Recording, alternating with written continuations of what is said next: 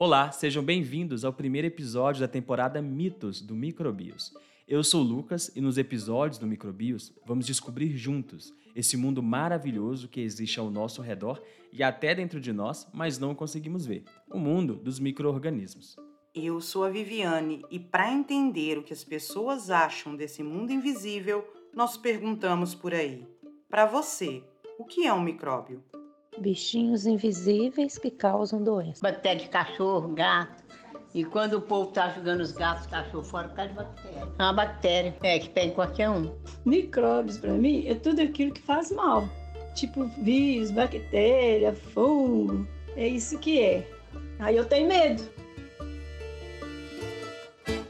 Lucas, acho que quase todo mundo pensa em doença quando ouve a palavra micróbio, microorganismo ou germe. Microorganismo, micróbio e germe significam exatamente a mesma coisa. E diferente do que a maioria pensa, poucos deles causam doença. E quando eu digo pouco, é pouco mesmo. Menos de 1% fazem mal. Na verdade, precisamos deles o tempo todo para sobreviver. Para nós microbiologistas, é estranho que a maioria das pessoas entende microorganismo como sinônimo de doenças e até sujeira.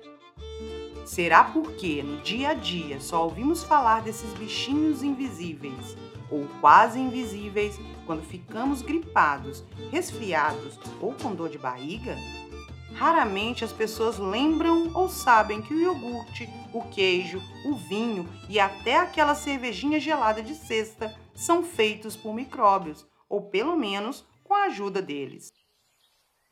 Nossa interação com esses seres começa de manhã, na hora do café, com aquele pãozinho quente, que só existe porque um fungo se alimentou da farinha, fez o pão crescer e ainda deu aquele cheirinho de pão novinho, quase impossível de não curtir. Hum, fiquei até com fome. E continuamos interagindo com eles todos os dias, o dia todo, do dia em que nascemos até quando morremos. Ah, e depois também, pois eles apodrecem e destroem todos os organismos que morrem. E só assim conseguimos devolver os elementos químicos que nos formam para a natureza. Isso mesmo, respiramos e até comemos bactérias, fungos e vírus durante toda a nossa vida. E nem por isso ficamos doentes o tempo todo. Precisamos deles como precisamos do ar para respirar. Os micro-organismos estão por toda parte, em lugares que não podemos nem imaginar e muito menos enxergar. Eles estão na sua pele e até dentro de você, e quando eu digo isso, pode ser na sua boca, no intestino, nos órgãos genitais, na verdade, em quase todos os órgãos.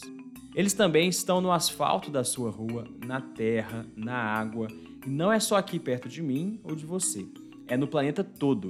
Tem microorganismo no gelo da Antártica, na areia dos desertos e acredite, até nos vulcões. Lucas, eu sempre digo que nós somos mais eles do que nós mesmos, porque além de estarem em todos os lugares, também fazem parte do nosso corpo e do corpo de todos os seres vivos. São poucos os lugares que não têm microorganismo. O cérebro e o sangue são dois desses lugares, e quando tem micróbio neles significa doença. Sabia que a estimativa atual é que para cada célula do nosso corpo tem uma célula microbiana? Somos metade nós e metade eles. Sim, e os micróbios são muito variados, têm cores, formatos e até cheiros diferentes. Alguns se movem e outros não. Bactérias, por exemplo, podem se locomover em todos os lugares que vivem. Os fungos e os vírus, em geral, não se movem por aí. Eles dependem de outros seres vivos e do ambiente para se movimentar. Alguns fungos conseguem ser levados para outros lugares pelo vento e pela água, e outros por nós mesmos e pelos animais da natureza. Diferente do que a maioria pensa, nem todos os germes são microscópicos. Isso quer dizer que nem sempre precisamos de equipamentos como lupas ou microscópios, aquelas lentes de aumento, né, para poder enxergá-los. Isso daí dá para deixar qualquer um confuso. Como assim ser microscópico não é regra? Não é microorganismo? Microorganismo não quer dizer que é micro, ou seja, quase invisível? As bactérias e os vírus sempre são microscópicos, mas os fungos nem sempre. Os bolores ou mofos podem ser bem grandes e vistos a olho nu. A maioria das pessoas já viu um fungo sem usar um microscópio. Por exemplo, Nas épocas chuvosas, mais úmidas, é fácil ver fungos nas paredes de casa e até mofando as roupas no armário. É verdade, eles adoram umidade e se o ambiente estiver quentinho e úmido, eles gostam mais ainda. Na nossa casa tem muitos cantinhos onde os micro-organismos podem ficar. A cozinha é um lugar ótimo para ver micróbios. Sem lente de aumento, sem microscópio, na geladeira, em cima daquele queijo que você ama e perdeu a validade. E até no pãozinho que ficou esquecido no armário até ficar verde, mofo puro. Deixe o feijão cozido em cima do fogão num dia quente de um dia para o outro para você ver. Tem grandes chances de estar azedo no dia seguinte, só porque as bactérias que estavam ali se alimentaram dele. Outros fungos que são muito fáceis de ver são os cogumelos. Eles têm várias cores, várias formas e podemos vê-los no jardim enfeitando o cantinho das árvores. E o mais legal é que existem vários cogumelos que são cultivados só para a gente comer. É super fácil achar esses micro-organismos na prateleira dos supermercados. Um deles é o champignon, o mais famoso, na minha opinião, e tem também o shiitake, que é comum na culinária oriental. Apesar de podermos apreciar a beleza dos cogumelos e até comer alguns, muito cuidado, alguns são tóxicos.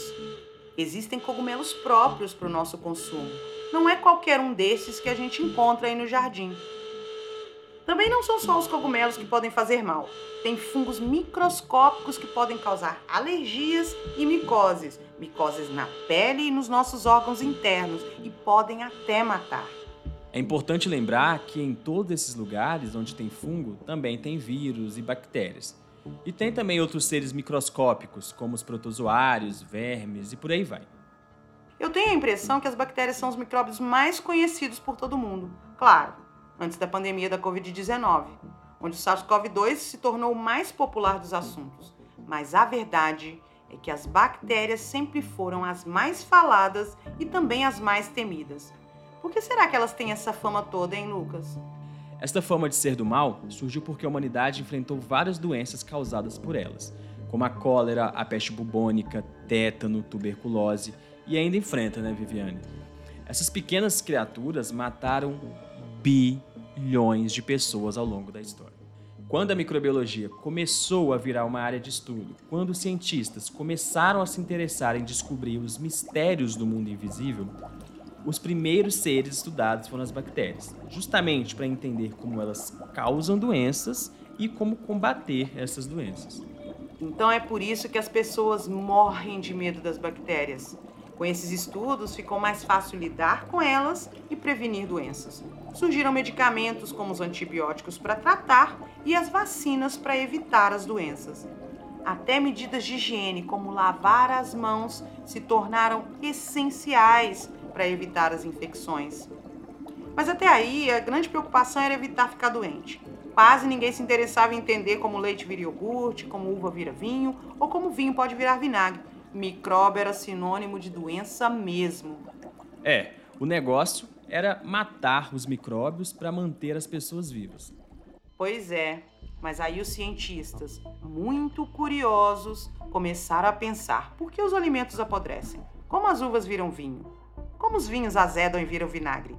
Descobriram que para ter queijo, vinho e vinagre, micróbios como as bactérias e os fungos tinham que dar uma ajudinha. E assim nasceu a microbiologia, que estuda o bem e o mal dos germes. Neste mundo incrível, também não podemos esquecer dos vírus. Eles são os menores micro-organismos e os dados mostram que eles são os seres mais abundantes do nosso planeta. Devem existir mais vírus do que estrelas no universo. Os vírus são seres que não conseguem viver e se multiplicar sozinhos, por isso estão sempre em busca de uma célula viva eles vivem obrigatoriamente dentro de células e os organismos que eles infectam são chamados de hospedeiros. Os vírus usam o corpo de animais, das plantas, do homem e até de outros micro-organismos como casa para dar origem a mais vírus. Ao longo da história da humanidade, os vírus também foram e são muito temidos, por serem capazes de causar doenças que se espalharam e se espalham muito rápido. Quem nunca ouviu falar de gripe espanhola, da varíola, sarampo, AIDS e ebola? Todas estas são doenças causadas por vírus e que também mataram muitas pessoas.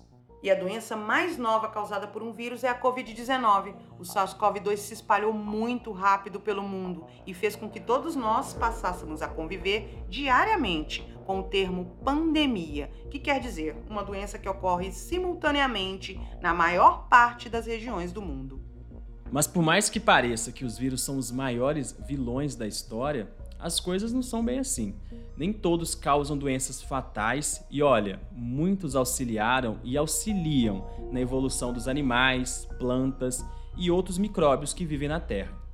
Olha que legal, os genes dos vírus também fazem parte de todos os organismos e dos nossos genes também. E graças a eles, nosso corpo funciona direitinho. Os fungos e as bactérias que vivem no ambiente no nosso corpo sem causar doença alguma também são essenciais para a nossa saúde física e até mental. E não é só a nossa saúde, também são importantíssimos para a saúde de plantas e outros animais.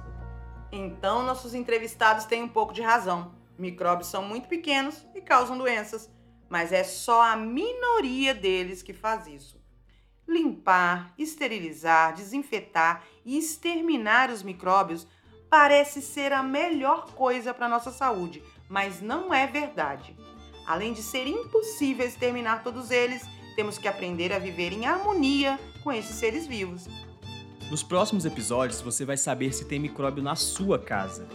Você vai saber se pode ou não comer comida que caiu no chão, se lagartixa causa cobreiro e se o pão mofado faz mal.